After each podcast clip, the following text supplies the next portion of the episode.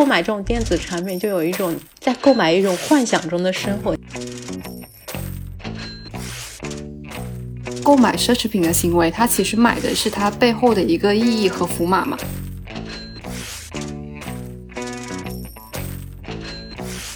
有点像文创周边吧，其实这就是非常明显的消费主义啊！因为你消费的根本不是那个 T 恤、那个帽子、那个包，你消费就是那句话，让你加入一个团体，然后形成一种区隔嘛。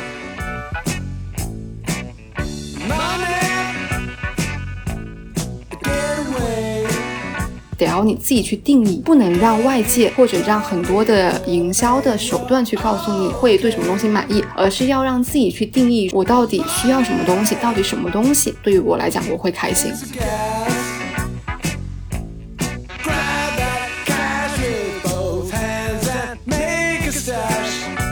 其实对于消费，有时候就有一种非常对抗，然后防御心理很强的这么一一个机制吧。要买什么东西的时候，我都会脑子里感觉有一个小人在那边讲话，说想想这是谁在背后让你到了这里去买这个东西，然后顿时就不想买了。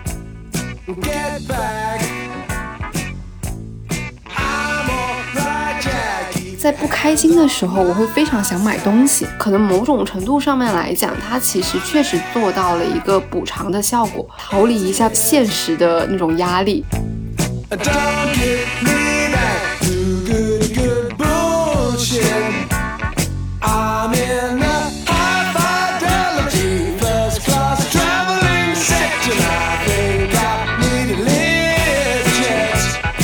各位听众，大家好，欢迎大家来到新一期的字里行间 Between Lies，我是不花钱则已，一花很惊人的随意。我是一分钱也不想花的颠颠。前一段时间，不知道大家有没有注意到，淘宝有一个九九大促刚刚结束。我并不知道这具体是个，比如说什么样的节日，但是现在好像每年除了六幺八和双十一，每个月好像都会被包装出来一个什么购物节，通过什么大促啊或者打折的手段，然后会去刺激人们的消费。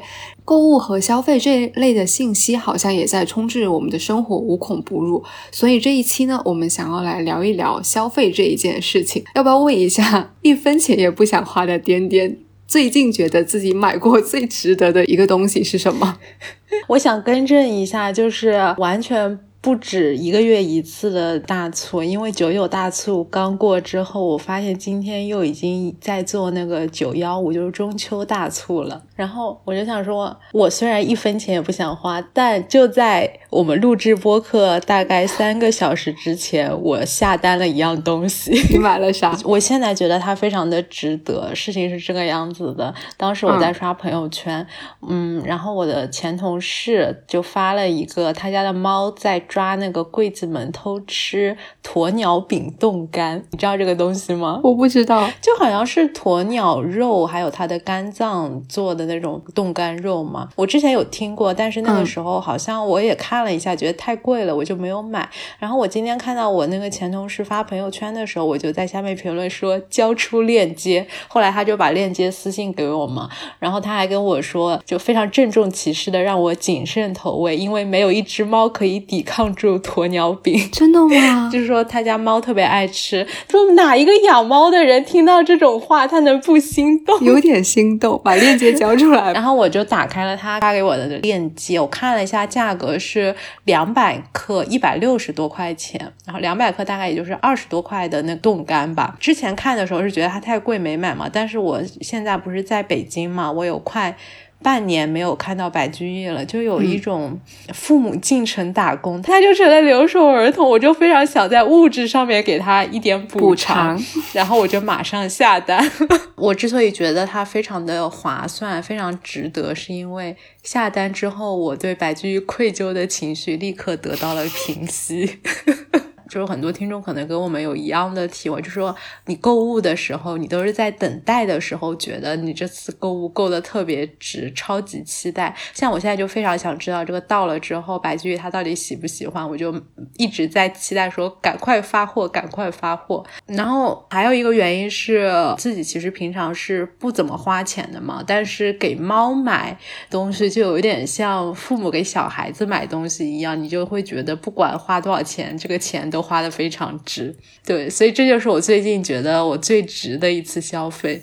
那随意，你有没有什么觉得很值的？那如果说近期觉得最值得的消费的话，这样你讲完之后就显得我特别的肤浅。为什么呀？我要推荐一款饮料，就是上次我跟你讲的那个 If 的椰子水。我是一个基本上只要我晚回家，我一定会在百果园买一个椰青的人。奇奇怪怪的仪式感，但百果园的椰子不是很贵嘛？我记得应该是十几块吧。对，但是我最近发现了一个椰子水的饮料，它非常的便宜。就我上次买十二瓶，大概是不到六十块，所以一瓶只要不到五块钱。是不是瞬间觉得它很值得？因为它非常的划算，你可以随时随地的喝到，你也不用去百果园去买椰子。如果买椰子的话，就是你必须要在那边让它开嘛，因为不然的话就很难开打开。但是如果是饮料的话，就完全不用担心这个问题。不行，我得声明一下，我们这一段真的没有收广告，但是刚刚那段听起来真的太像广告了，对不对？我刚刚说了呀，但我最近真的很喜欢喝这款饮料。那它的味道怎么样呢？我记得我之前好像喝过，但我觉得不是特别好喝。它冷藏起来跟椰青味道已经可以算是百分之八十的相似了，但它没有吃椰子的那个呃，就是精精华所在。你吃椰子喝完水之后，你会刮那个肉吗？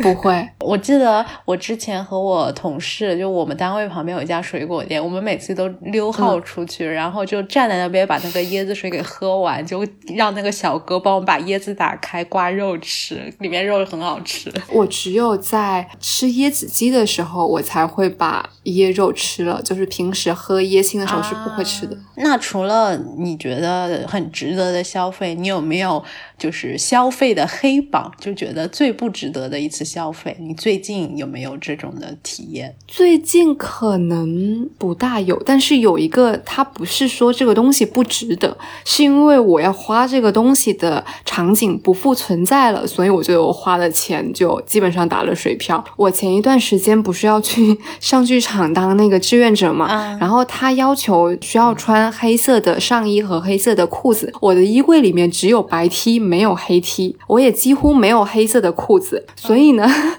我为了去那边上班，买了一整套，就三件套的黑色套装。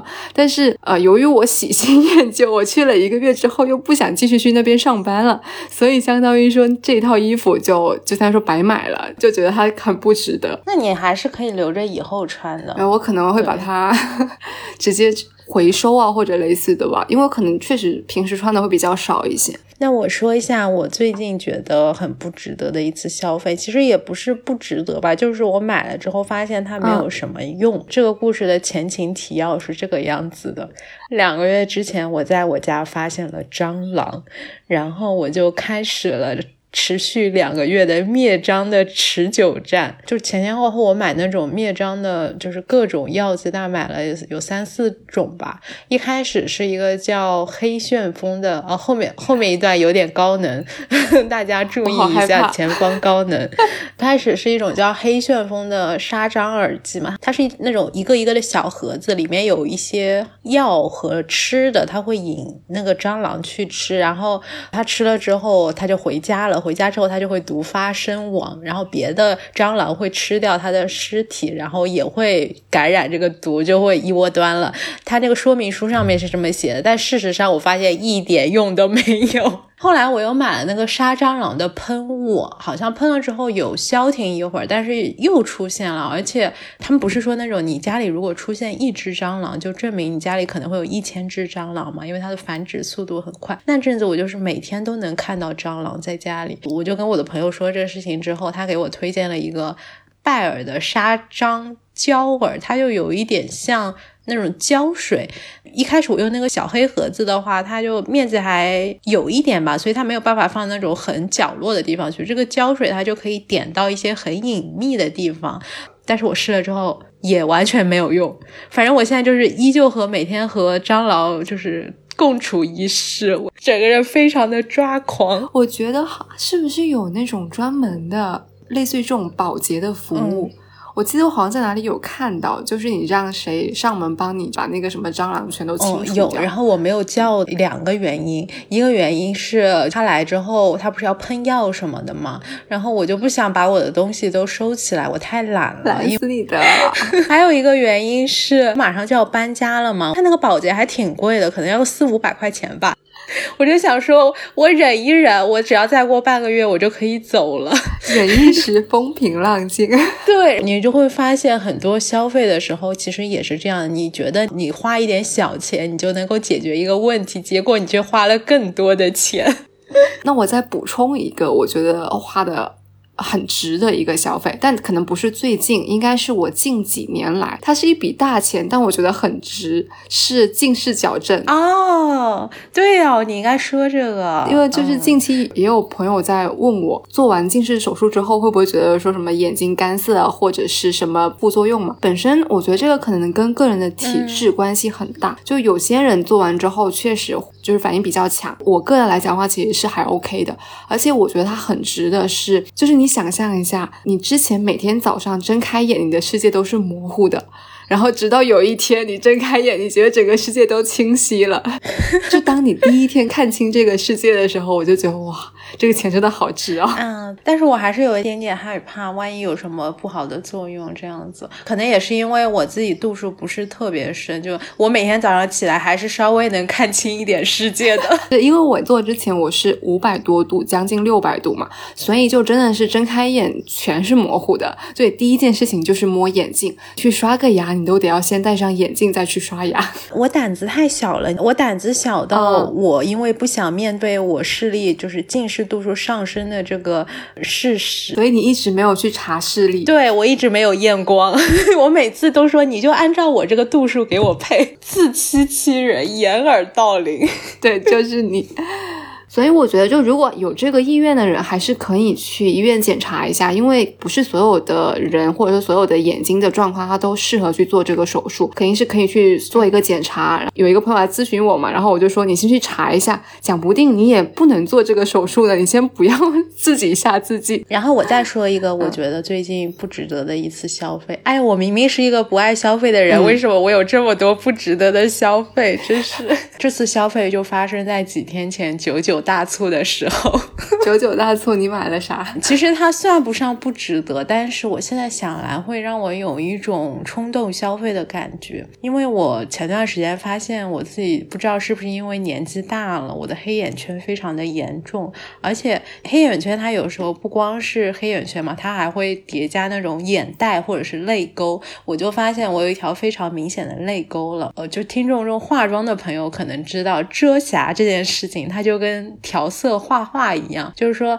你遮不同的瑕疵，可能需要不同的颜色。比如说黑眼圈是要用偏橙色一点的，然后痘痘这种好像是要用绿色去中和的。但我之前用的那个遮瑕呢，我就是一种颜色的，所以我就想买一盘多种颜色的遮瑕。在多种颜色的遮瑕之中呢，有一个好像是说大家都非常推荐的一个牌子叫歌剧魅影哦，我知道，你知道是吧？然后它价格大概是二百五十多还是二二？百六十多，我看了一下，我当时呢就觉得稍微有点贵，然后我就等到九九大促的时候，我本来都已经打算下单这个歌剧魅影了，后来我就突然看到有一个我关注的博主发了一篇推送，里面有推了一款国产的遮瑕，看起来呢评价还不错，我当时其实有在想。它是不是广告？但是因为它只要四十块钱，觉得买了也不亏。然后我就在九九购物节那个大促的时候，你遇到这种大促的时候，会有一种。莫名其妙就有一种紧迫感，要催你做决定，然后我就在那天下单了。到了之后呢，我就突然觉得，因为它是一个非常小容量的，然后歌剧魅影好像是非常大的一盘，我就觉得它好像核算起来还不如歌剧魅影划算。然后第二，我又觉得我好像也不一定非得把这个黑眼圈给遮掉，我觉得我也好像不是特别需要这个遮瑕。Anyway，我现在还没有用过它，我不知道它好不好用，希望它好用吧。对，我觉得经常会这样子，就是在某一个瞬间觉得自己好像需要，但买完之后好像又觉得，哎，好像也并不需要，只能安慰自己，反正只要四十块钱。对，反正你也没有买歌剧魅影那么贵的。你觉得你现在买的最多的？品类是什么？我答不出来，就吃的呀，就是食品，平常的餐饮啊什么的。我是一个恩格尔系数非常高的人，看我的花费大头，大一半是房租，一半是食品。哎，那我可能真的跟你有点反过来，我在。想这个问题的时候，比如说我在想说，我最近消费频次最高或者金额最高的时候，我是拿着那个淘宝的订单一个一个往下翻的，我就发现好像并没有买很多。我在上面的订单其实还挺小的，就比如说一个月可能就几单，但是我每个月支出还挺高的，我就很纳闷，我就说我的钱到底都花在哪里了呢？你不是花在看戏了吗？是啊，所以淘宝里面没有吗？我淘宝里面也没有，但是你打开我的盒马就会发现一个不一样的世界，支付宝。它不是会有一个年度账单嘛？然后它会给你分类。每次看我的年度账单，我都很震惊，我都觉得说我今年怎么可以花这么多钱？然后我就把它拆开了，就是比如说每个月的房租之外，永远会有一块非常大头的支付宝给它的标签叫文化休闲。你现在一个月要看西要花多少钱？我不是重新下了一个记账的软件，然后我在里面给我。看戏的预算是一年一万块钱，一年一万块，也就是一个月大概就是一千块不到嘛。嗯，对，感觉也还可以啦，其实。但是我觉得我们这一趟去乌镇就挺多钱的了，要就是现在才九月份，对不对？我的预算就差不多了。那你肯定超标了呀！今年，今年一年一万肯定不够啊。对啊，但我一开始本来想的是一个月好像是五百块钱吧，所以我最开始给自己定的预算是六千。然后到六月份的时候，我发现哦不行了，那我就默默的把它调高一点点，然后调到了一万。然后我最近又发现好像又不行了，所以我还在试探我那个界限在哪里。但是你花了，你是觉得值的，对吧？那就可以了。嗯，对，近期来讲的话，还是会觉得值的。我自己觉得我消费频次最高的，真的还是看戏。其实有一些是我经常买，但它金额其实没有很高。比如说像买菜，开始自己做饭之后，我发现百来块钱我可以吃一个星期。对呀，对呀，是。就除去那些什么米或者面，这些都是固定的嘛。菜啊、肉啊，可能都。很便宜，所以我觉得这个是我频次很高，但其实它金额没有很高的。然后还有一类是频次又高、金额又高的，比如说像看戏。还有两个是那种，因为我每周都要去上古琴的课，还有每周都去上健身课。所以这两个也是我觉得花费很高的。那我频次最高的就是买面包，因为每天早上都在吃面包。咖啡也买的比较勤。咖啡也很贵吧？现在？对，但是就也有稍微便宜一些的，像三顿半那种就还行吧，不是那种每天喝星巴克一杯二十多块的那种。我发现我省下一笔钱，是我之前如果说是在单位的话，我可能和我朋友，然后就两个人早上会一起点咖啡，点星巴克或者 Costa 什么的，这样的话就会消费比较高一点。但是我自己坐班之后，我就会在家煮咖啡，或者直接就喝一些那个挂耳或者是。三顿半那种模式叫什么？反正就是直接可以冲的那一种，一包合下来可能是三四块钱，这个就会划算一点。真的，我觉得只要就比如说在家里做饭或者在家里吃早餐，就真的可以省下很多钱。嗯嗯，而且当时下午大家一起喝个奶茶什么的也挺贵的，现在这些费用都不存在了。而且你不出门也不用交通费。对对对，通勤费也减少了不少。然后我自己金额最高的是，但我最近好了好两年不买了。但我之前非常喜欢买那个电子产品或者是小家电，就比如说相机吧，我就有单反、嗯，拍立得。还有 GoPro，之前不是说了吗？说如果入什么摄影坑就会穷三代。对对对，然后曾经还想买微单，还好那个时候就已经没有那么疯狂，最后我是没有买。但问题在于我自己其实也不是摄影爱好者，这些买来我也不知道干嘛，就在那边积灰。就单反我现在偶尔还用用，因为可能出去采访会需要用啊什么的。像 GoPro 和拍立得，我真的觉得呃就是完全的积灰。然后家电的话，像什么烤箱啊这种。呃，之前还想买那个咖啡胶囊机，但因为不是特别环保，所以后来就没有买。反正我觉得，就是购买这种电子产品，就有一种在购买一种幻想中的生活。你觉得你买了，你就能成为摄影大牛，或者是能提升生活品质，但其实往往都会被现实打脸。我觉得只要租房的话，好像就这个欲望会低一些。我总会觉得，如果我买大件的家电，那搬家的时候就很烦。距离我上一次买一个家电，应该。该是去年冬天实在太冷了，我买了一个小太阳。小太阳是什么东西啊？那种取暖的机器吗？对对对对，让你不来北京有暖气是吧？然后我觉得最近就是新进的一个呃消费金额挺高的，是剧本杀和密室。我觉得你的文化消费非常高，这个是娱乐消费了，我觉得文化娱乐嘛，这不是一块？支付宝不就叫文化娱乐吗？文化休闲。哦，对哈，哦，好像也是哈。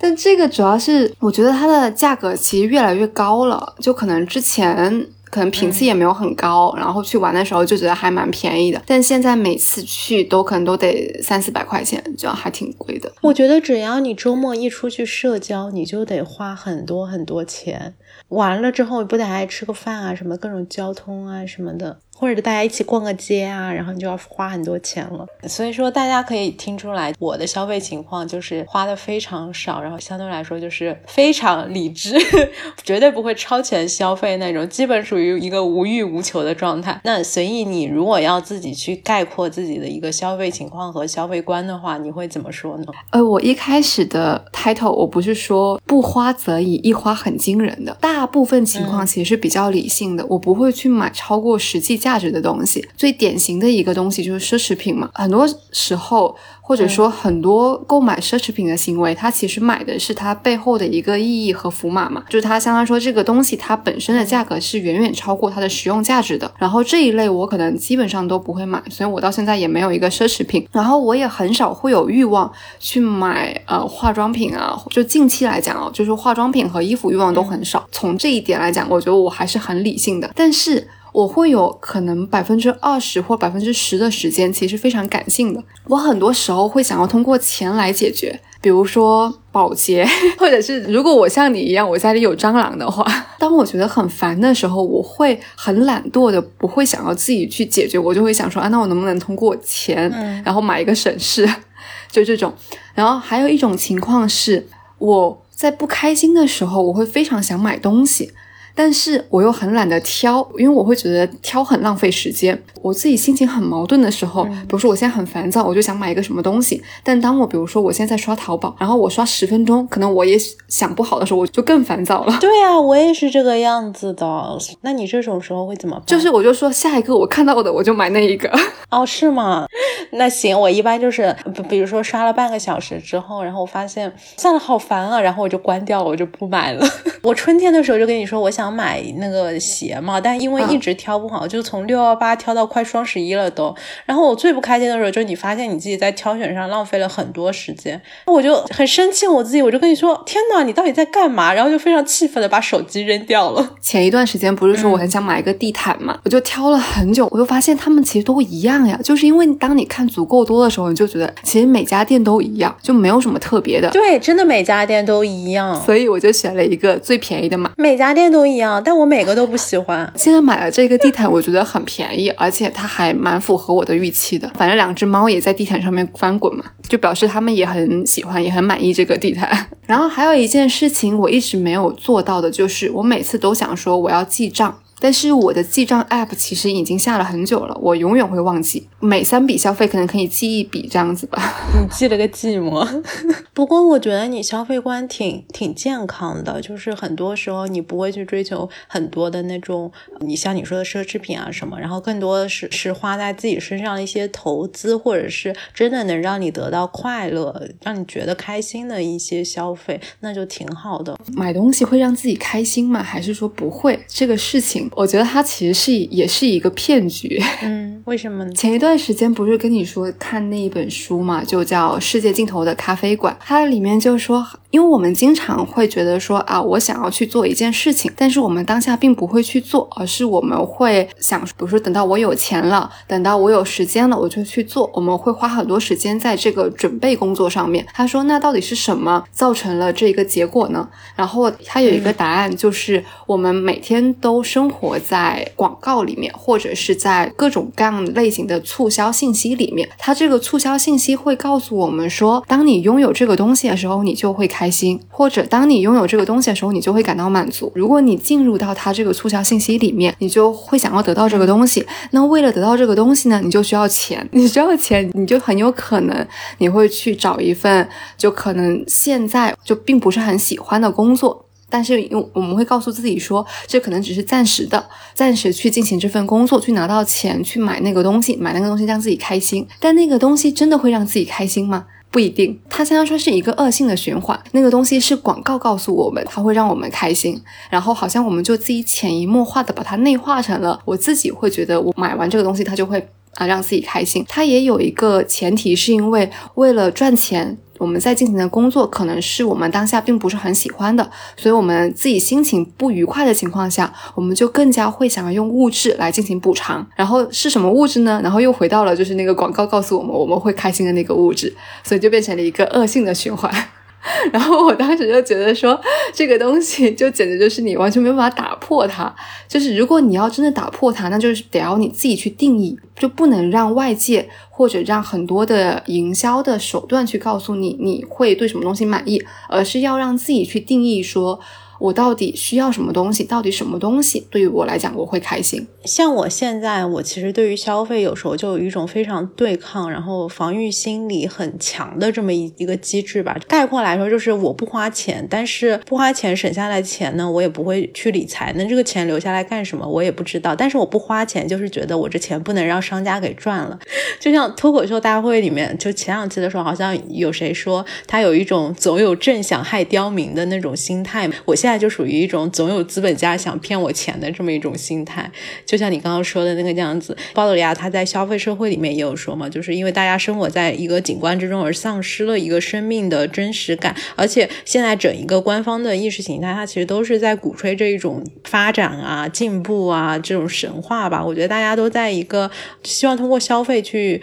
进入某一个团体，或者说是购买一个符号这这么一个状态吧。其实我觉得我我现在的消费观就有一种从一个极端，也不是从一个极端，就是我原来可能是在中间，而跑到了一个特别比较极端的不消费的这么一个状态，相对来说也不是特别。健康的，我妈有时候就会说我太抠了，舍不得花钱，然后可能确实会让自己的生活质量有所下降。一部分可能是受到我小时候一个家庭消费观的影响吧。有时候你会想象你爸妈，他们也并不是花不起，但是他们习惯了省吃俭用，然后你就会觉得自己如果花钱大手大脚的话，心里还有点愧疚。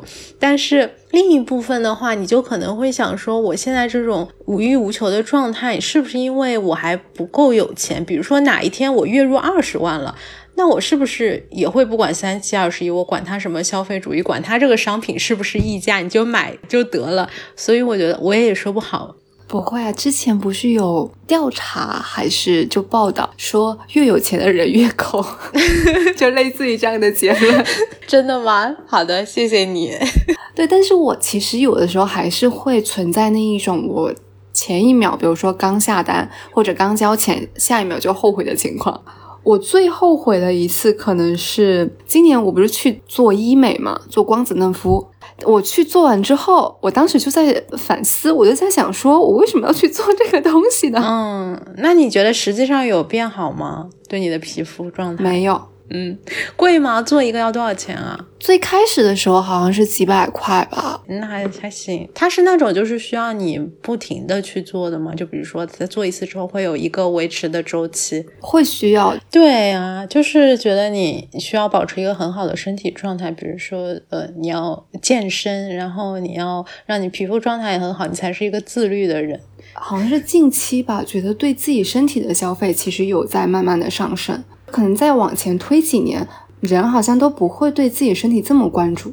然后我觉得这个跟营销也有也有关系。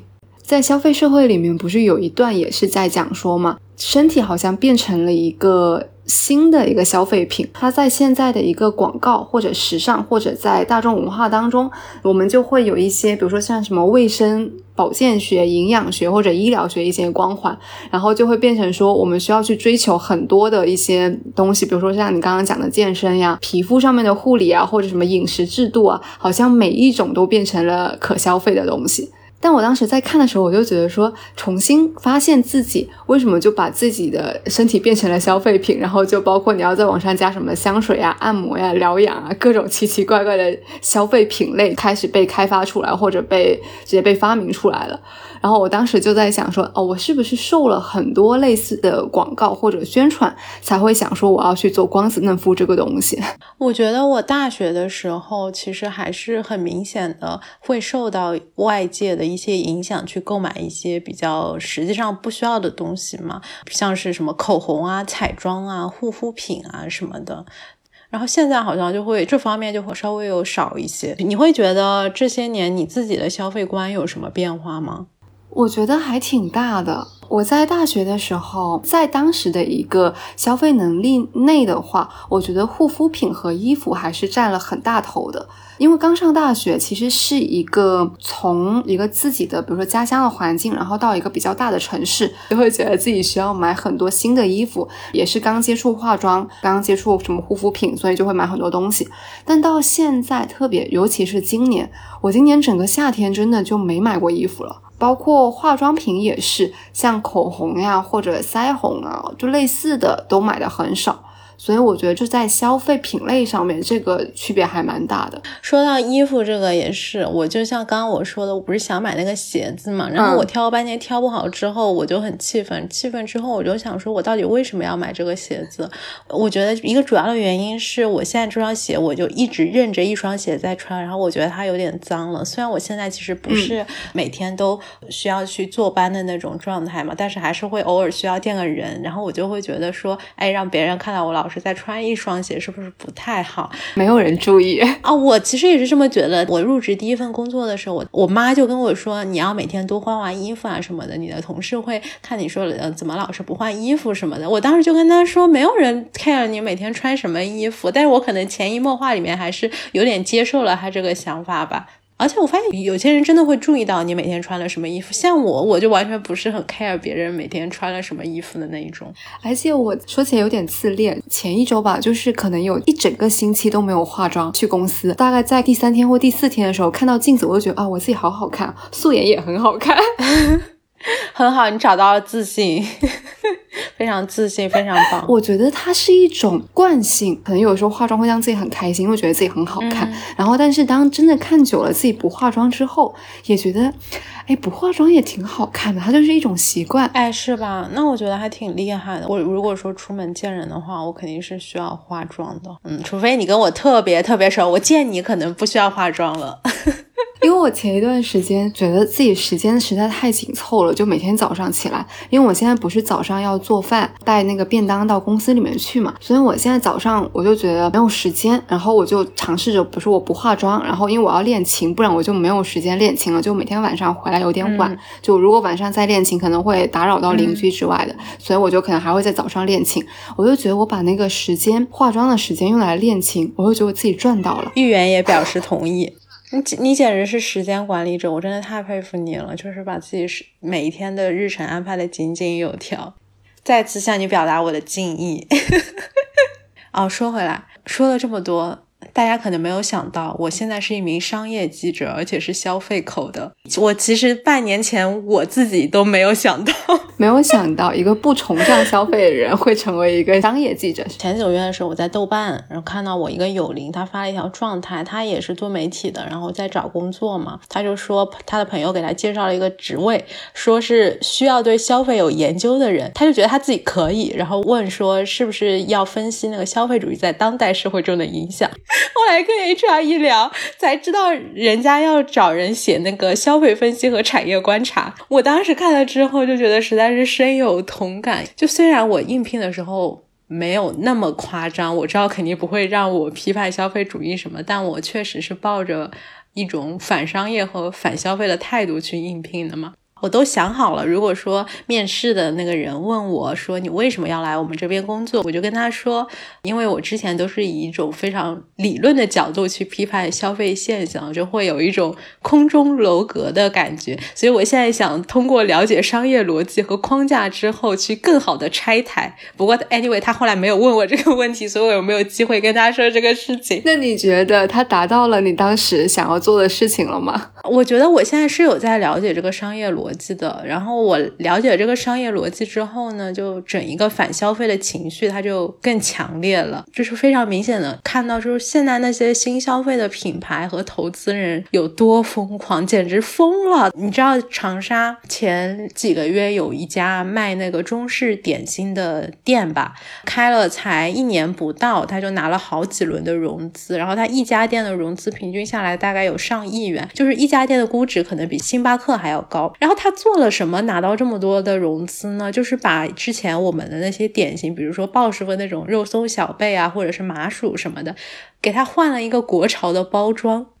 你知道现在就特别流行的那种国潮的风格吧？然后在小红书上面投了一波营销，它就火了。你说他到底创造了什么价值？我真是觉得就挺没意思，感觉挺虚无的。所以说我现在要买什么东西的时候，我都会脑子里感觉有一个小人在那边讲话，说想想是谁让你来买这个东西，就是谁在背后让你到了这里去买这个东西，然后顿时就不想买了。那我是属于那种，我觉得它的。商业逻辑很复杂，或者说整个背后的金融，比如说产业链，我都觉得非常的复杂，以以至于我不想去了解它。很多时候，比如说像九九大促的时候，很多公众号它不是会比价吗？然后就说，哎，哪个比哪个便宜？然后我就会觉得很烦，就我就觉得说，我是想要得到一个实用性的价值，一个实用性的工具。我觉得我浪费时间去看这些东西，我会觉得很烦。然后我，所以我就会。下意识的抗拒这些，就还是会直接锁定说我到底想要什么东西，然后我就直接去买就好了。就我可能也不会太去关注它背后到底，比如说是哪个新兴的啊品牌起来了，然后它会有什么新的东西，然后现在在流行什么，这些好像对我的影响就会比较小一些。但我觉得一个问题就是现在这些信息太庞杂，你有时候甚至没有办法分清楚什么是你自己想要的，然后什么是那些商家给你制造的欲望，而且你有些时候你你自己被。骗了你也不知道，我就会特别想要知道我怎么被骗了，他他到底有没有在骗我？这个东西。不可能知道的，就 是如果说你尽可能去贴近他，你可能还是能稍微知道一些吧。比如说之前我不是跟你说我在写那个油柑嘛，就是今年奈雪那边不是出了一款油柑茶，我写的时候我就发现它其实是最早的时候是一九年深圳的时候有一家比较小的茶饮公司，就它不是全国连锁的店，是那个小的茶饮公司先做的嘛。奈雪呢就可能是从他那边得到了 anyway 所谓的灵感，他就在今年夏天的时候推出了那个。霸气玉油柑嘛，然后你去问奈雪，他就会跟你说：“哎呀，我们两年前就开始关注这个啦，但是我们去各地考察果子啊，巴拉巴拉的，然后我们的研发的流程是非常长的呀，什么的。但是到底是怎么样，反正大家懂的人都懂。”奈雪它作为一家上市公司，它可以请五条人来给他拍广告片，可以砸钱把广东那边的油柑都收了，然后让当地的这些茶饮公司都没有油柑可以做。而且问题是现在大家就是觉得抄来抄去都很正常，你谁能做大谁就是厉害。包括我们的编辑，他可能也会经常跟我们说，你作为商业媒体，你不要从道德上去谴责这种商业行为。但反正我就觉得挺无趣的，有点生气。哎，但我觉得商业里面无奸不商，无商不奸，无利不起早污。Anyway，反正我现在就越来越的不想花钱感觉这些，就是烦人。但我觉得你其实是近距离的去 知道了它的真相之后，所以你其实会更理性的说你去远离它。但我纯粹就是感性的阅历，就是我并不知道它里面有哪些东西，然后我就只是说啊，我感性的不想要去看。但其实我这种其实是很危险的，就我并不知道某一天，我以为我是在买自己的东西，但其实有可能是它背后也有一套就比较软的广告，然后被我看到了，然后我就买了。对，我觉得这个就是我之前非常害怕的事情。但我觉得消费主义其实是一种，就很多人会控制不住去买东西。我自己在想啊，它其实是享受一种很多东西尽在自己掌控的感觉。嗯，怎么说呢？呃，有一种补偿心理，就类似于说工作不开心，它是有意义的。因为它起码我可以赚钱，我我用这个钱可以去买到所谓的我想要的东西，不管这个我想要是我自己定义的我想要，还是别人觉得我应该想要，对，但它起码是让我有了这样的选择，然后我可以去买这个，就是买东西，可能某种程度上面来讲，它其实确实做到了一个补偿的效果。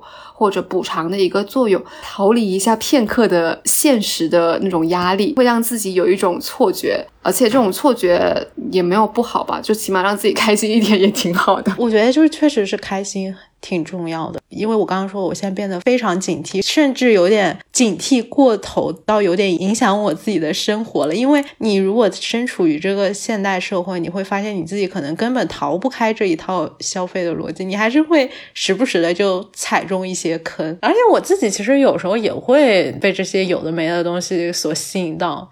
我就特别喜欢买那种印个什么句子，还有什么标语比较有意思的话的那种 T 恤啊、帽子或者是帆布包这一种，有点像文创周边吧。其实这就是非常明显的消费主义啊，因为你消费的根本不是那个 T 恤、那个帽子、那个包，你消费就是那句话，让你加入一个团体，然后形成一种区隔嘛。那这种什么帽子啊、包啊、T 恤啊，就是让你成为了一个文艺青年，让我加入了文艺青年这个团体。之前不是就有一种说法说，文艺青年这个词它的污名化和陨落，就是从文艺青年不再消费文艺而开始消费文艺的周边，而就是导致它的污名化的嘛？我觉得就是这个样子的。最搞笑的是，你甚至可以找到那种印着“不消费”三个字的 T 恤。或者是印着什么反消费主义这几个字的 T 恤，这这事情就挺荒诞的，你知道吧？对我家里真的有好多帆布包，就确实是它超过了。比如说，我可能只需要用到一个，但我就会买很多个。对呀，你就上面印去什么诗歌啊什么，谁能受得了啊？而且你说这种，比比如说是出版社或者是书店出的，你会觉得他好穷，他绝对不会有什么消费主义的 危险。但是如果说是一个特别大的全国五百强，那就是他。那这个人一定是想坑我。我们这个偏见也是真的是根深蒂固。我想起前两年的鼓楼西剧院，应该是刚好是疫情期间，他们就没有办法有演出嘛，他们就开始卖樱桃了。我当时就觉得，即使他可能不至于说到倒闭，但我又觉得说，万一他真的经营不下去了呢？那我还是买个樱桃支持一下吧。对呀，我觉得就是这种心态，就觉得他太可怜了，他太穷了，一定不会坑我们。但我还是会有一个底线啦，就我不管再怎么买，我都觉得它一定是我会用到的东西。虽然帆布包我有很多个，但它我可以一天用一个。我也是。你说让我去买许知远出的那个拖鞋，你觉得我会买了吗？我肯定不会买。单向街的那个文创简直太贵了，然后我又觉得没有必要。跳岛那个包也很贵啊。对，但是那个跳岛的包还真的就是它配色做的挺好看，但我觉得它好像有点不太实用。不过我真的很想要它的那个贴纸，但它贴纸又不单卖，我就很生气。哎，所以我就觉得那这一类东西也算是让我们上头的奢侈品了，虽然它没有奢侈品那么贵。嗯，我觉得是的，就是涉及到文化类啊，然后还有一些其他的，比如说相对来说，可能就是我们这种文艺或者是小资青年比较吃的这一套一些理念，它被挪用到消费商品上面的时候，你就很难说它到底是一件好事还是坏事。比如说这种什么打环保概念的产品嘛，就前阵子我想买那个，他们如果说出去买咖啡，你如果自己带杯，不是可以减三块或者五块嘛？我就想买一个比较小的出去，或者是可以。压缩的那种杯子嘛，那我就发现这些环保的自带杯真的很贵，一个杯子可能要两三百块钱，这么贵？对你买了那个自带杯，你又想买那个不锈钢的吸管，因为你如果用一次性的吸管，现在不是限塑令嘛，也很不环保。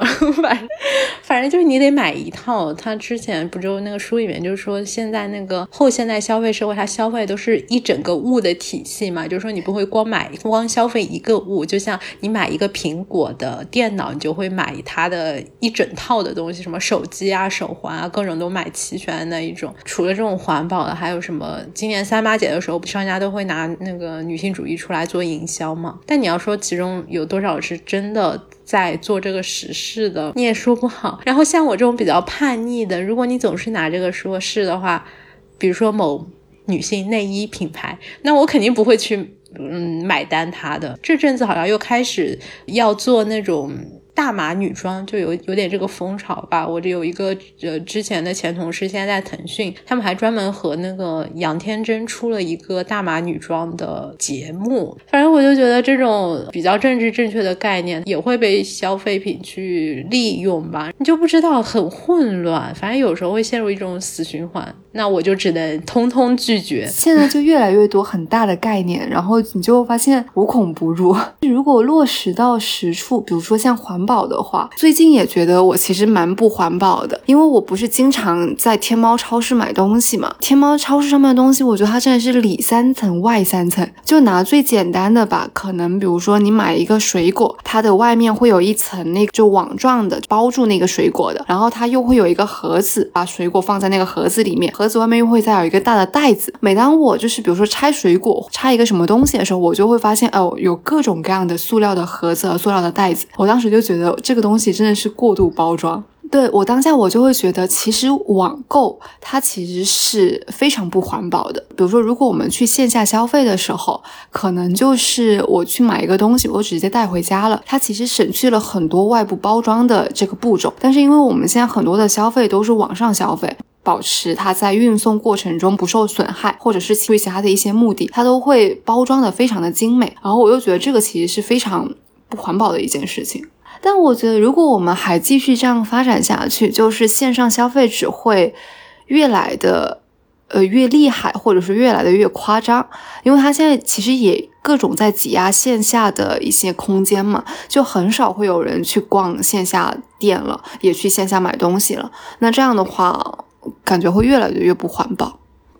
嗯，但是天猫的一些纸盒，我看它上面印的那个字，好像说是会回收利用还是怎么样的，具体我也不知道怎么整。哎，不过其实，在聊这期之前，我们就会担心说，因为我们两个的消费观还是比较相似的嘛，所以说会觉得没有太大的冲突。本来还想找一个那种就是每天乱花钱，什 么家里二十个 LV 包的朋友过来跟我们一起聊。所以说，你会平常有和消费观不同的朋友一起相处，出去。去吃饭啊、玩儿啊，什么会遇到一些比较尴尬的事情吗？我觉得不多。我如果遇到一个新的朋友的话，可能最容易发生尴尬的事情可能是约饭。但其实你从，比如说我们在相互推荐的时候，我可能就会说，哎，你你喜欢吃什么东西？然后他可能就会发一个餐厅过来，然后在。大众上面有一个很好的功能，你可以看到人均。如果对方给你发过来一个人均一千五的餐厅，你会怎么办？我说太贵了，吃不起。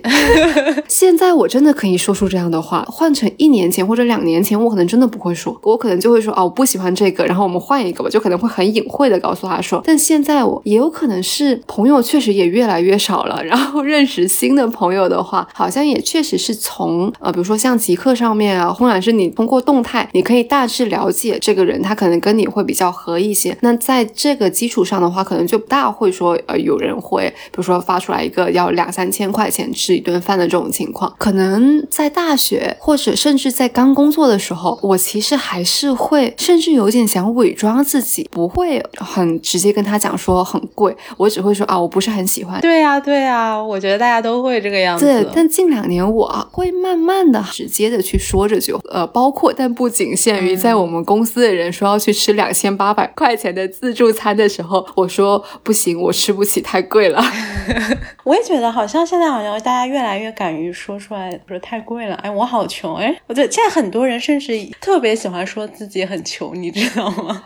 我觉得是一种心态上面的转变呢。我想起之前我有一个朋友，他本来是在美国留学的嘛，我当时是在西班牙留学，但是他的那个学校和我们的学校有一个合作，就是有半年可以过来西班牙，他就过来咨询我说要不要参加这个项目，我就跟他说你来呀，你来了之后我罩着你，因为他不会讲西语嘛。后来他就真的来了，然后他也是属于那种家境比较好，家里比较有钱的，他人还没有到，他就跟我说，哎，我们去预约一个。巴塞旁边一个小镇的一家米其林餐厅，那家餐厅好像是要提前三个月才能预约到，然后人均可能要一两千欧吧。我当时就找各种理由推脱，想尽各种办法。一两千欧也是有点过分了。对啊，他还属于那种特别大方，说：“哎，我请你啊。”那我当然不可能让他请我。我觉得我让别人请客有很大的心理负担。我也是，我办不到，就是出去一定要 A A 那种。对。对对对，包括后来他来了之后，他就说想去马德里那边玩嘛，嗯，我就也是找各种理由推脱，就拒绝他，因为我特别担心他出去要住什么五星级酒店什么，我特别害怕。觉得当有人说要请客的时候，我就很难受，所以我就觉得说一定还是自己付自己的那一部分就好了。但我有的时候觉得拒绝这一种，其实也是拒绝关系的。进一步，因为很多时候，就如果要说很分明的 A A 的话，可能对方会觉得你不给我面子，或者你不想跟我做朋友。但我觉得就是请一顿，或者你再回请回去，差不多的价格就还行。但是你说你让我吃一两千欧一顿呢，我也回请不了呀。对，但是你记不记得我们之前就是我们在学校的时候，我们去超市或者我们出去吃饭。都是，比如说，如果这个超市是我付钱，那下一个是你来付的，我们都是很自觉的。你有没有印象？我不记得了。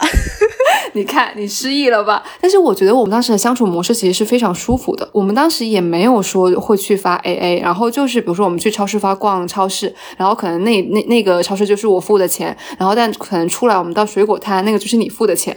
就是就不会去计较的很清楚，但是就是那种有来有回，我觉得这种相处其实是一种很有默契，然后很舒服的方式。对，我也觉得要老是 A A 的话也挺烦的，算不清楚啊，主要是。所以说，那聊了这么多，如果说有要克制购物欲望、反抗消费主义的话，你会有什么好的办法给大家吗？我之前就是想要把克制购物欲望的 flag 立下来，我就写了很多，因为我觉得要那种很具体的可操作性的，比如说第一件事情就是消耗品。不要囤，用完之后再买。这个是有一个非常惨痛的教训，是因为我有一年，应该是前年吧，一九年的双十一，我因为买那个洗衣液。就是那时候，他不说洗衣液你买很多件啊，什么四件还是五件就很便宜，就什么单件低至五折，类似于这样的广告语。当时我就想说，哎，洗衣液反正我都要用，对不对？然后我就囤了。你知道，一九年囤的洗衣液，到我二零年六月份的时候，我要搬家了，我还没用完。现在用完了吗？现在刚刚用完吧。哦，对，那一瓶还在，就现在还在用那一瓶。就是这个重点是我当时要搬家，很重啊，洗衣液，我就把它从虹桥搬到了。浦东 那那一次之后，我就告诉自己，不管是什么样的消耗品，比如说像纸巾啊、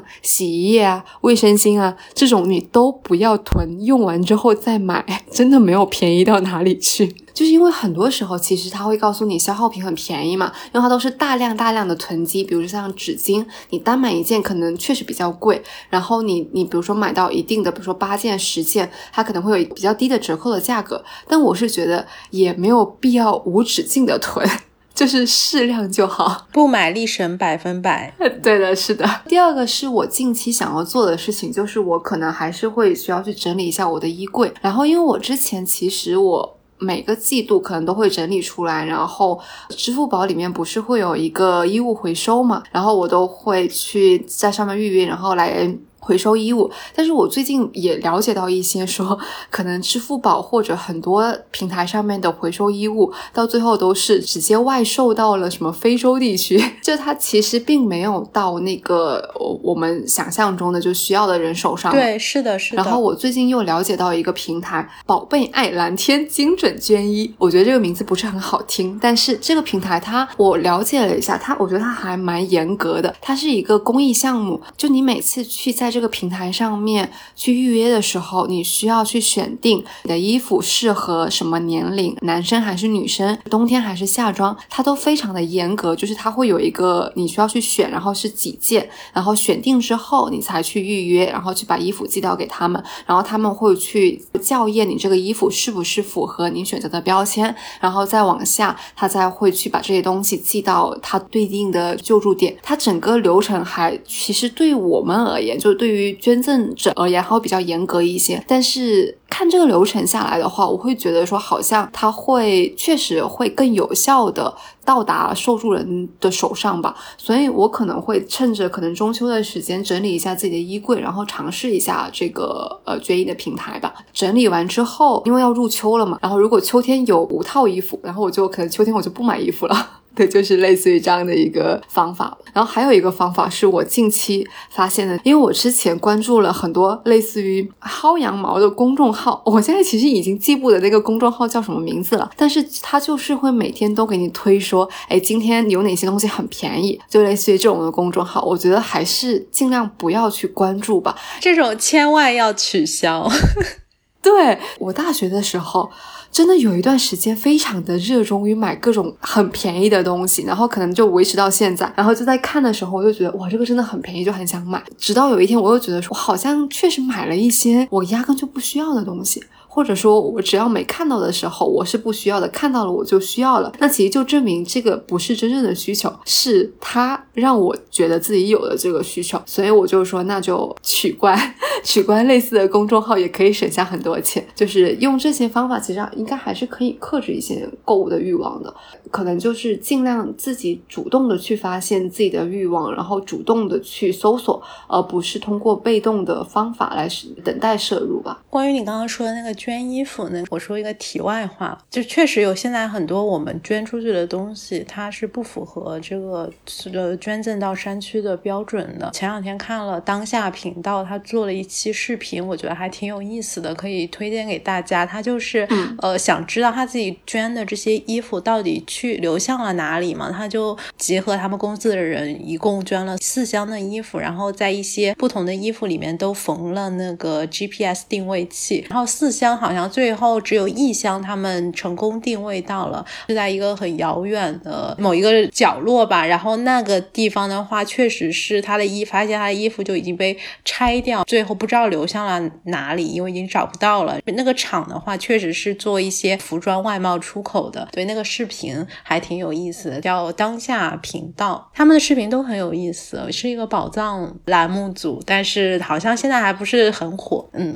说回来，呃，然后我自己。这边克制购物欲望的小 tips 吧，比较具体的一个是，现在应该很多人都也会有这种习惯吧，就是你想买什么东西的时候，你把它加到购物车，然后冷静几天，回再回头看看自己想。到底是不是想要这个东西？如果说冷静几天之后还想要，那你就也许可以买，或者是你搜一下历史价格。比如说，我有时候会看到说，我现在这个价格比它那个历史价格要贵出很多，我就会觉得我现在买了就亏了，然后我就不买了。然后。然后第二个小 tips，如果说你在哪里，比如说你在微信的朋友圈，不是会有一些私域流量，或者是你看到某一个博主推了一个什么东西，然后你被种草了，那你就去小红书上面搜一下。如果说我翻了两页，看到有很多人都都在说这个东西，那这个东西八成就是投放的广告，那我就坚决不会买它。我觉得可以。对。然后第三个 tips 是，你可以挑一个比较实用的、复购率又高的单品。如果说你自己因为心情不好，想要去购物的话，那你就不要买别的，你就买这个单品。比如说，我如果特别想买东西的时候，我就会买书啊。是的。然后第四个的话，就是之前随意也说过，他一直想要尝试，但是一直没有成功的，就是记账。然后他的 app 有很多，现在用的是鲨鱼记账。其实我记得也不是特别细致，但是我每付一笔钱，我就会记。但是它的分类什么，我就不会特别管。你可能会发现你自己花的钱。要比你自己想象中的要多很多。如果说你记账的话。非常重要的一件事情就是千万不要作弊。有时候你就会想，心里悄悄偷偷的把一笔付的钱给漏掉。比如说你有一天花了五百块钱，觉得这个是特别大，你就不想记这笔了。千万不要这个样子，你就是要直视你自己到底花了多少钱。然后你在记这笔五百块钱的时候，你可能会非常的懊悔，说为什么我自己竟然花了这笔五百块钱？然后下一次你在付款的时候，你就会回想起当时记账时候的懊悔。你就会再想一想到底要不要花这个钱，这就是我的一些小建议。好的，我要给自己立一个 flag 的话，就是我从今天开始，我每天都要记账，很好，每一笔都要记账。然后我要给自己立一个关于消费的 flag 的话，其实和我们今天说的主题，我觉得有点背道而驰。我希望我今年可以。有一笔比较贵的消费，但是又是真正有价值的消费，比如说是学个什么，或者说是真的非常实用的，能提升生活品质的那种物件吧。我希望能有一个价格相对来说稍微贵一点的消费。好的，那我们这一期就先聊到这里。听众朋友们可以在评论区分享一下自己觉得特别值或者特别不值的消费经历，或者也可以分享一下自己如何克制消费欲望的。小 tips，希望大家都能做到理性消费，买的称心，买的开心。我们下期见，拜拜，拜拜。问世间什么最有力？打折绝对是个吸引。我明白，活着一颗心在不知不觉靠近。我要买到你，不管南北东西。却会给我指引。若是爱上你，别问什么原因，第一眼就想要拥有你。哦，我要买到你写着我的名字，打开幸福的盒子。让我买到你就从那一刻起，一开始一路买一辈子。